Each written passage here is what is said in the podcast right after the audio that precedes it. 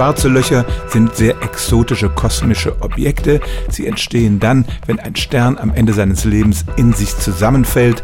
Die riesige Masse wird auf einen Punkt konzentriert und in der Folge saugt so ein schwarzes Loch Materie auf wie ein Staubsauger und nicht einmal Licht kann aus ihm entkommen.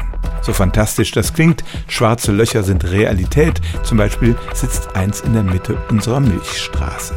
Wie ist es nun mit weißen Löchern? Die Einsteinschen Gleichungen lassen zumindest theoretische Lösungen zu, in denen es weiße Löcher gibt. Die saugen keine Materie an, sondern spucken sie aus in riesigen Mengen und nichts kann zum Zentrum eines solchen weißen Lochs vordringen.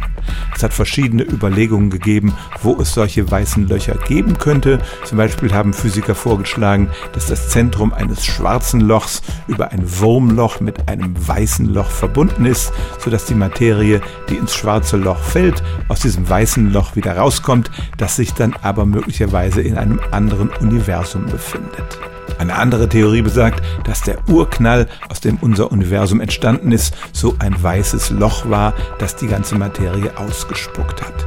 Das klingt noch abstruser als alle Theorien zum schwarzen Loch und bisher gibt es im beobachtbaren Universum keine Kandidaten dafür und es ist fraglich, ob sowas überhaupt jemals nachgewiesen werden könnte.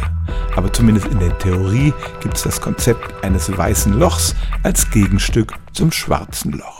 Stellen auch Sie Ihre alltäglichste Frage unter stimmtz.radio1.de.